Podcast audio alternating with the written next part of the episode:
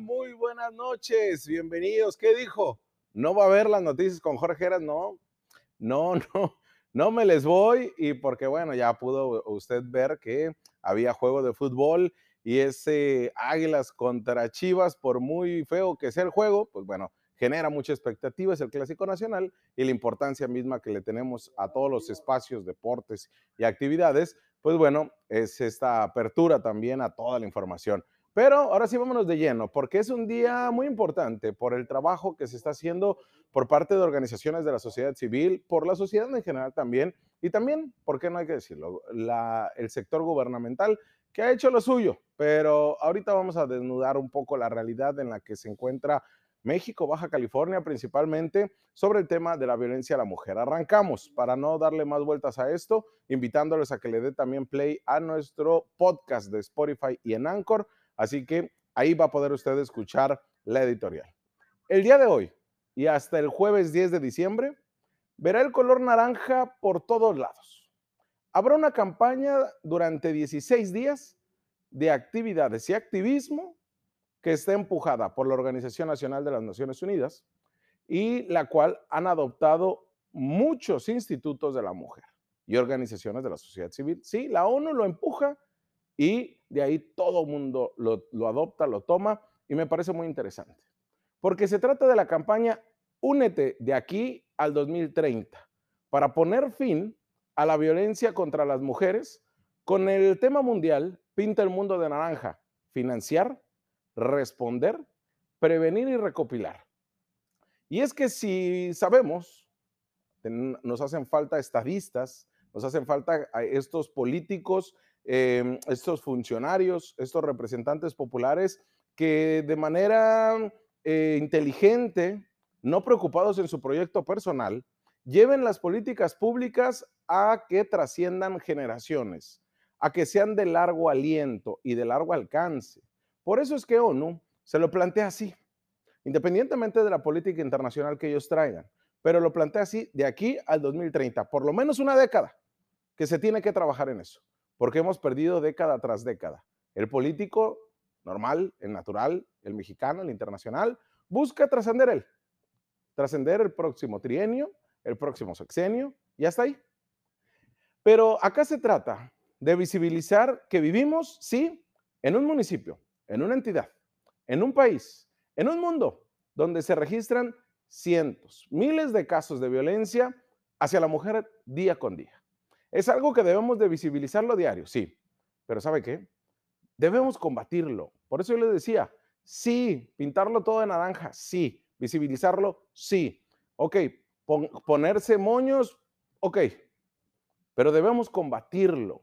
Se debe de dar acciones y programas que están trazados obligadamente en una política pública transversal, es decir, una política en la que se involucren todas las, dependencias, entidades y órganos de gobierno para erradicar la violencia que viven todos los días las mujeres, desde el acoso y hostigamiento en las calles, que van desde un chiflido y una mirada lasciva hasta un feminicidio.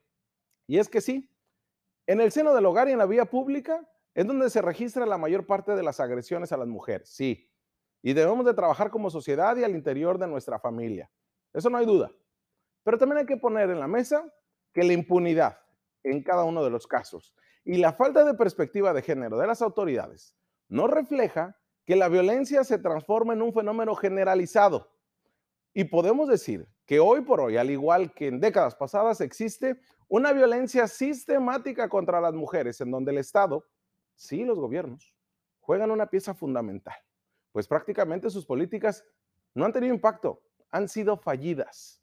Pero partamos de un contexto de cifras y datos duros, porque yo les he comentado en diferentes ocasiones que los opinólogos, los influencers y todos estos comunicadores de tres pesos, vendehumos, que despotrican contra el gobierno y contra todo y por todo, sin sustentar nada, y lo sé de cierto, que usted busca como público, que es nada complaciente y con un ojo muy crítico, busca que se respalde la información y ese siempre ha sido un eje rector de este programa y de mi actividad periodística.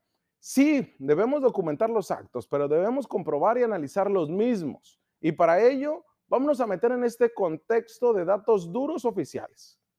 A escala mundial, el 35% de las mujeres han experimentado alguna vez violencia física o sexual por parte de su pareja íntima o de violencia sexual perpetrada por una persona distinta a su pareja.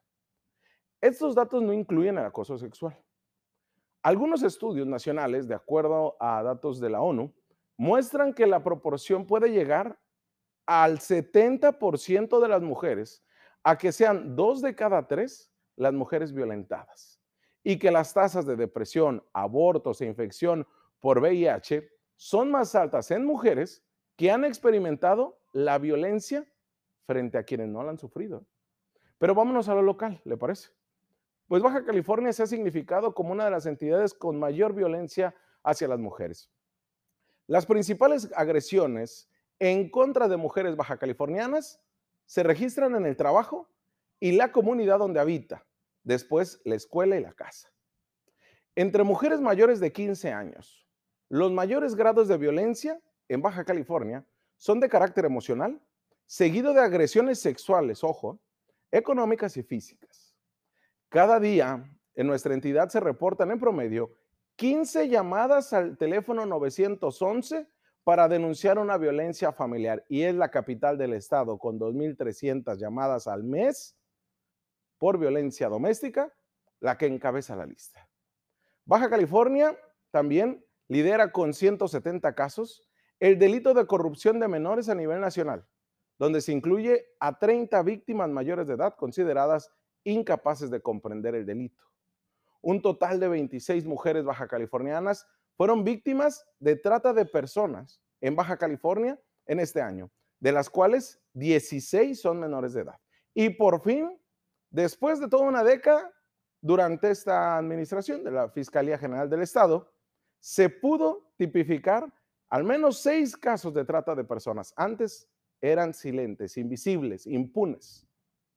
En nueve meses de este año, se ha denunciado un total de 1.970 lesiones contra mujeres y 48 mujeres fueron víctimas de extorsión. La violencia sexual es mayor entre las jóvenes de 15 a 24 años, ¿eh? pero principalmente residentes en zonas urbanas y con estudios de bachillerato o estudios universitarios. En este año se han cometido 2.259 delitos contra la integridad y libertad sexual de los cuales la mitad de ellos es abuso sexual a mujeres. En cuanto a los delitos contra la familia, nueve de cada diez de las más de 10 mil denuncias que hay en Baja California por violencia doméstica, de acuerdo al reporte de incidencia delictiva del Sistema Nacional del Gobierno de Andrés Manuel López Obrador, han registrado en Baja California. Se ha documentado el asesinato de 220 mujeres en esta entidad en estos nueve meses. 220 mujeres asesinadas, perdón, hasta octubre, de las cuales 29 han sido tipificadas como feminicidio. Ese es el grado que más lacera y esa es la violencia sistemática que viven las mujeres. A nivel nacional, Tijuana ocupa hasta septiembre el lugar de feminicidios, el segundo lugar de feminicidios en todo el país, con 17 casos apenas eh, un registro menos que la ciudad de Chihuahua. En el caso de Ensenada y Mexicali ocupan los lugares 28 y 29 de la lista con cuatro casos cada una. De acuerdo a datos de INEGI, en la violencia sexual destacan las adolescentes y jóvenes de 15 a 24 años, que a pesar de su corta edad, una de cada dos, si usted se encuentra, si tú te encuentras en esa escala de edad, una de cada dos ya han sufrido algún tipo de violencia a lo largo de su vida a pesar de su corta edad. Las mujeres solteras son las más proclives a sufrirla, ya que cerca de la mitad han tenido algún incidente de este tipo. Otra característica importante es el estado conyugal, ¿eh? porque las mujeres separadas, divorciadas o viudas son las que presentan también mayores incidentes de, incidentes de violencia ejercida por cualquier agresor a lo largo de su vida, el 70% de ellas. Pero las casadas, el 63%, también han vivido violencia. Estos datos son importantes y no los tenemos que dejar a un lado, porque son los que nos marcan esta agenda pública y política, sí, pero también la presión que usted y yo como sociedad podemos hacer. Cada siete de cada diez baja californianas han sufrido violencia a lo largo de su vida, de acuerdo a la encuesta nacional sobre la dinámica de las relaciones en los hogares 2016. Estos resultados nos indican que 66 de cada 100 mujeres que viven en Baja California han sufrido a lo largo de su vida al menos un incidente de violencia.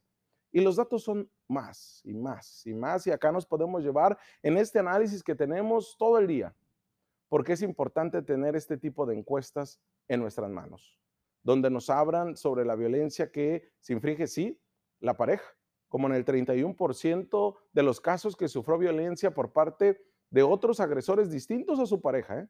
Y una quinta parte de esas mujeres tienen o han tenido una relación que han tenido una relación de pareja han sufrido un incidente de violencia. Respecto a la violencia ejercida por otros agresores distintos a quien conviven, la prevalencia más alta se encuentra en el ámbito comunitario, porque las mujeres de 15 años y más han sufrido violencia en ese ámbito a lo largo de su vida, en la misma comunidad. Esas prevalencias de violencia marcan, sobre todo en las mujeres jóvenes y adolescentes, y eso nos genera diferentes características sociodemográficas. Es ahí donde los gobiernos tienen que entrar, porque por la localidad de la residencia de las mujeres, quienes residen en zonas urbanas, son las que reportan mayor prevalencia de violencia al agresor, con el 66%. Le digo, son datos, son porcentajes que están ahí, que lo tienen a la mano los gobernantes, que nosotros como, comunicación también, y es por eso que también tenemos que darlos a conocer, así de puntual.